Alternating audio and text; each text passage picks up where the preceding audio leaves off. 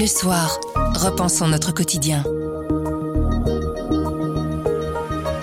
Bonjour, vous écoutez À propos, le podcast d'actualité du journal Le Soir. Tous les jours, on vous propose des analyses, des explications et des décryptages. C'est notre oreille sur l'actualité. Le film She Said sort en salle aujourd'hui. Il raconte l'enquête qui a mené à la chute d'Harvey Weinstein, le faiseur d'or d'Hollywood. Béatrice Delvaux nous donnera son avis. Mais avant, les Diables Rouges commencent leur Coupe du Monde tout à l'heure, sans porter le fameux brassard inclusif. Nous sommes le mercredi 23 novembre, je m'appelle Pierre Fagnard. À propos, voici l'actualité comme vous l'entendez.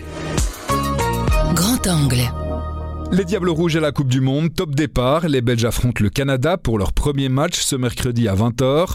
Une Coupe du Monde qui, depuis le coup d'envoi de la première rencontre, multiplie les polémiques. D'abord, c'est un morceau de tissu qui a agité la planète football. Un brassard de capitaine couleur arc-en-ciel barré de la mention One Love. Et la FIFA a interdit aux joueurs de le porter. Ensuite, ce sont les tenues des Belges qui ont posé problème. Le deuxième jeu de maillot, la tenue d'entraînement, qui ne peuvent pas être utilisées parce que là aussi, le mot love poserait problème. On a donc appelé Christophe Berti, notre rédacteur en chef, qui a longtemps été journaliste sportif. On essaye de comprendre tout ce cynisme avec lui. Bonjour Christophe. Bonjour Pierre cette séquence pleine de cynisme autour de l'interdiction du brassard et de certains maillots, est-ce que ça vous a étonné? Non, ça ne m'a pas étonné, puisque malheureusement, l'Organisation mondiale du football est assez cynique depuis euh, longtemps sur euh, plusieurs sujets. Ce qui peut être étonnant ici, c'est le timing, évidemment, de ces épisodes. Et puis le cynisme, pour moi, ce n'est pas que le Qatar euh, ici. Le cynisme, il est l'œuvre d'abord de la FIFA, mais aussi quand même des différentes fédérations concernées par cette participation à la Coupe du Monde. Quand vous parlez du timing, c'est l'idée d'interdire quelque chose cinq minutes avant le début de la compétition ou même de revenir sur des promesses qui avaient été faites. C'est ça qui vous ennuie? Bah Exactement. Et en fait, on, on sait que cette compétition va être euh, joué au Qatar depuis 12 ans. On sait à quel point, ou si les, les auditeurs ne le savent pas, organiser une Coupe du Monde, c'est quelque chose de colossal. Euh, c'est quelque chose d'absolument euh, énorme en termes de préparation, en termes d'argent, en termes de contrats, en termes de marketing, en termes de télé, en termes de médias globalement, en termes de construction des stades. Enfin, ça, change la vie de, de pas mal de gens pendant un grand temps. Et en fait, ici, ce qui me perturbe, entre guillemets, c'est que cinq minutes avant le début d'un match, presque pour caricaturer à peine, euh, la FIFA revient sur euh, des règles et euh, impose à des équipes des règlements qui n'existaient pas cinq minutes avant. Pour revenir sur le brassard, on va entendre Roy Keane, ancien capitaine de l'équipe nationale d'Irlande, pas le dernier à savoir de quoi il parle quand il s'agit de carton jaune. Les joueurs auraient pu le faire pour le premier match et puis prendre le carton jaune. Ça, ça aurait été une vraie déclaration. Fais-le au premier match, prends ton carton jaune si c'est ça la sanction, et puis quoi, qu'est-ce que ça change? Au match suivant, tu ne portes plus le brassard parce que tu ne veux pas être suspendu. D'après moi, c'était une grave erreur de ne pas le faire, peu importe la pression de l'extérieur, la pression de leur propre fédération. Si tu crois en ces principes, il faut le faire. Est-ce que vous êtes d'accord, Christophe? D'accord avec lui? Est-ce que c'était euh, le moment parfait pour poser un geste fort? Ah ben oui, je pense que pas mal d'équipes ont raté euh, une occasion entre guillemets euh, avec l'histoire et de non pas faire un bras de fer, mais en tout cas de ne pas perdre la face.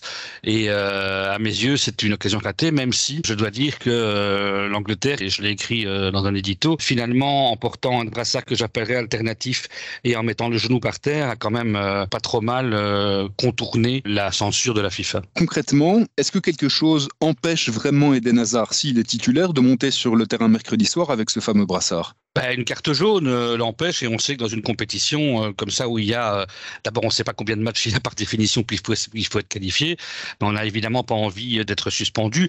Mais comme le dit Roy Keane, pour moi, une carte jaune au premier match, ça reste quand même encore tout à fait jouable après.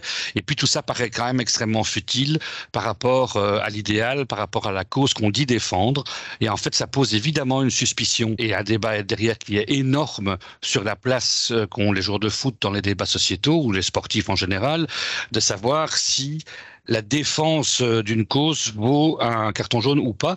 Et évidemment, la suspicion, je le disais, de savoir si tout ça est un peu du marketing plus que de la conviction. C'est ça le problème en fait pour les fédérations. Et puis il y a un côté où on demande parfois, ou au contraire, on ne leur demande pas aux sportifs de prendre position sur le terrain politique.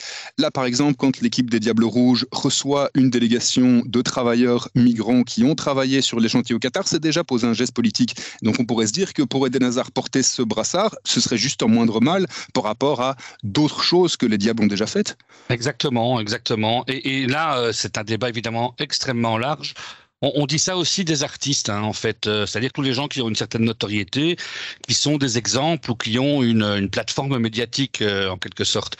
Les artistes, euh, prenons les artistes en France, quand ils interviennent dans le champ politique, on leur dit mais mêlez-vous de ce qui vous regarde, et quand ils vous interviennent pas, on leur dit vous n'êtes pas des bons citoyens. Donc c'est difficile pour les sportifs aussi de savoir si on attend d'un sportif qu'il marque des buts ou qu'il court vite ou qu'il saute haut, ou si on lui demande d'avoir une conscience. Ça c'est globalement le débat. Mais à partir du moment où les fédérations, notamment la fédération belge, multiplient les initiatives, c'est elle-même qui va dans le champ politique, euh, en fait. Personne n'a demandé aux joueurs d'être parrain d'une association, de porter un brassard, de montrer euh, d'un ou autre geste citoyen.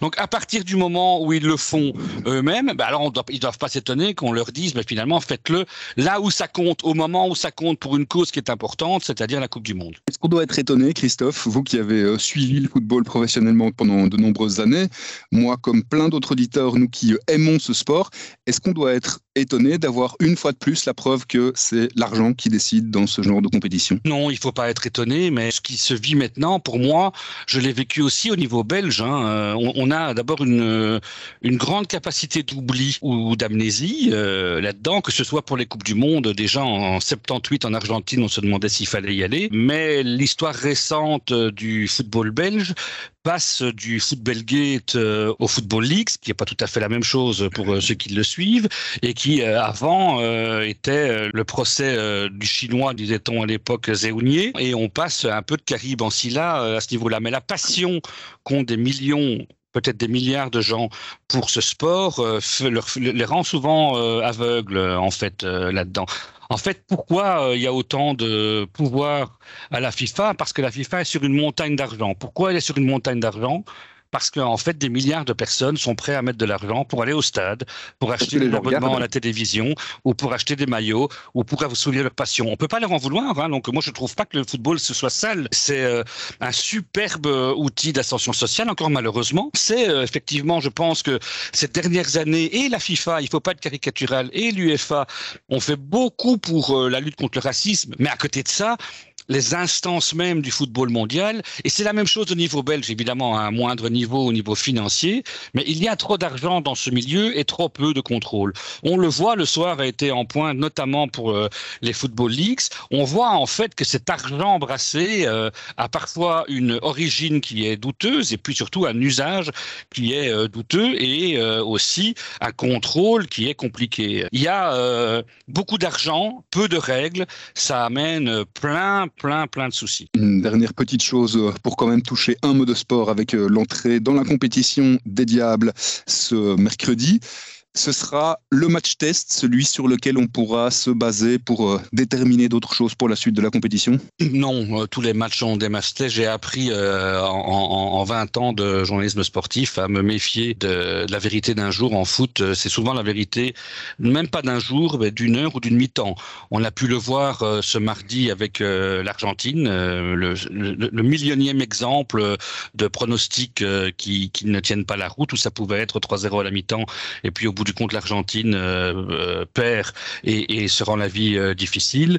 Alors évidemment, les Diables arrivent par rapport aux compétitions précédentes avec beaucoup plus de questions que de réponses. C'est évident. Eden Hazard est-il capable de jouer? A-t-on une défense qui est, qui est sérieuse? Comment va-t-on faire sans Lukaku? C'est des questions qu'on se posait pas en 2021, qu'on se posait pas en 2018, qu'on se posait pas en 2016, qu'on se posait peut-être même pas en 2014. Donc ça, évidemment, ça alimente toutes les conversations. Et des questions qu'on se posera toujours, par ailleurs, après la rencontre face au Canada. Ça va pas résoudre bien, nos bien évidemment. Et si on gagne contre le Canada, on dira c'est que le Canada, et si on perd, on dirait aïe aïe aïe, on est vraiment, on est vraiment mauvais.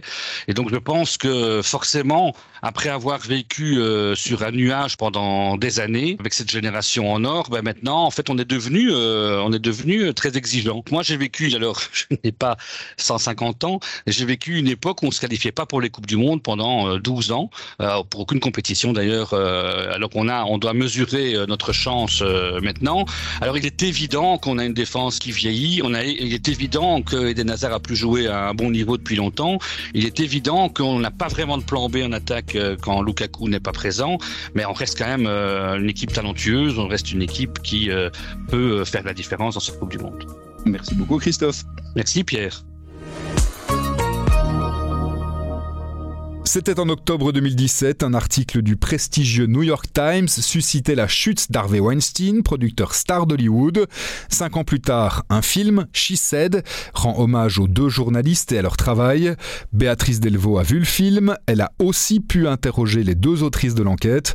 Une interview à lire sur le site du soir. Nous, on a demandé à Béatrice pourquoi il fallait aller voir She Said. Parce que je suis journaliste et que, je trouve que c'est le, le meilleur moyen de, de voir ce que nous faisons c'est quoi notre métier, ou en tout cas euh, tel qu'on voudrait le faire. Et aussi parce que je pense que partant de fake news, de nouvelles incertaines, où on, on s'informe euh, sans trop savoir où est la vérité, où elle n'est pas, de suivre le trajet d'une contre-fake news, c'est-à-dire de ce qui n'est pas une fake news, de comment on produit de la vérité, ou en tout cas ce qui s'en approche le plus. Et ça, je pense que c'est extrêmement euh, important pour voir ce que c'est de faire un travail de journaliste, de ce que c'est de se rapprocher de la vérité, que c'est beaucoup de boulot, que journaliste c'est un boulot et ça ne s'improvise pas, et de retrouver confiance dans la production de l'information quand elle est travaillée de cette manière. Est-ce que le film il aide aussi à comprendre l'origine et l'évolution du mouvement MeToo qui, on le sait, a révolutionné le féminisme depuis 2017 Alors, ils insistent beaucoup. Leur histoire n'a pas déclenché le MeToo. Le MeToo est né bien avant, mais ça fait partie des éléments qui ont décuplé le mouvement MeToo. C'est tout le, la problématique du film, ça que ça s'appelle She Said, c'est qu'elles doivent arriver à faire parler des femmes abusées on the record, c'est-à-dire qu'elles ne restent pas anonymes, mais qu'on ait des témoignages de gens qui sortent, qui viennent vraiment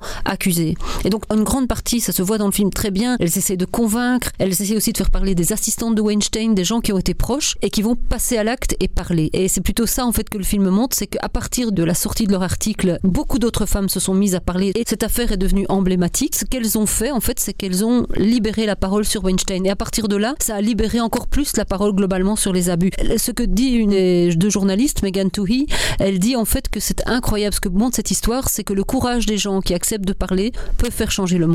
Truth matters, elle dit. La vérité compte. Qu'est-ce qui vous a beaucoup plu dans le film? Moi, ce qui m'a plu, c'est de voir euh, le travail de fourmi et les multiples manières de faire aboutir finalement une enquête. Comment elles arrivent à déceler qu'il y avait des accords secrets que Weinstein faisait signer à ses victimes en échange de leur silence contre de l'argent.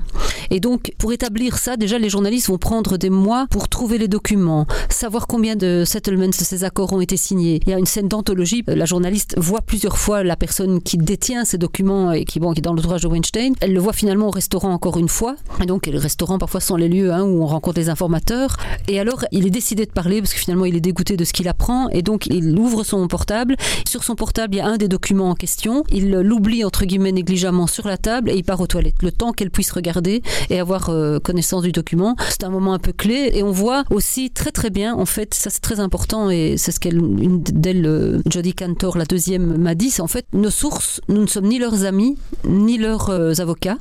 Le meilleur service qu'on peut leur rendre si on se soucie d'elles, c'est de produire la Vous avez eu la chance d'interviewer justement ces deux journalistes, donc Jodie Cantor et Megan Toohey. Qu'est-ce que vous retenez de cette euh, rencontre? En fait, c'est pas vraiment une rencontre. D'abord, j'ai eu la Enfin, chance. Je la dois rencontre virtuelle. oui, c'était virtuel en fait, mais je le dois au soir cette chance. hein. Le journalisme que moi j'apprends, ça fait presque maintenant 40 ans que je suis dans cette maison. Le journalisme que j'ai appris, les gens qui- que j'ai rencontrés, mes pères plus âgés, euh, les, les- les rédacteurs en chef successifs, le, le- le directeur, le publisher, l'éditeur du journal, c'est vraiment cette philosophie. Je pense aussi que pour ça que ça me plaît, c'est quand j'ai vu ce, journal, ce, ce film, c'est vraiment le journalisme dans lequel moi j'ai pu grandir et que j'ai pu pratiquer. Et donc, c'était très difficile d'obtenir les interviews avec quelques journaux dans le monde qui pouvait avoir l'interview de ces deux journalistes. Et euh, il fallait, je crois que Universal Belgique devait passer un processus de sélection pour être sur la liste. Et donc ils m'ont demandé, euh, parce que un personnage un peu, j'étais rédactrice en chef, je suis éditorialiste en chef, ça fait très longtemps que je suis dans la profession, je suis une femme, on a fait nous, chez nous avec Fanny Declerc notamment, des très très bonnes enquêtes sur MeToo, qui se sont dit que ça pourrait nous toucher en fait. Et donc euh, ils nous ont mis sur la liste et on a été sélectionnés. Et donc je me suis retrouvée un samedi soir, on est dans une espèce de waiting room, on attendait, on voyait comme ça les autres journalistes, soit ceux qui rentraient dans la chambre virtuelle avec les deux journalistes en interview, puis ils en sortaient. Puis bon, et puis ça a été mon tour et j'avais un petit peu peur parce qu'on avait 15 minutes, c'est très peu. J'avais peur qu'elle soit pas, sympathique en fait.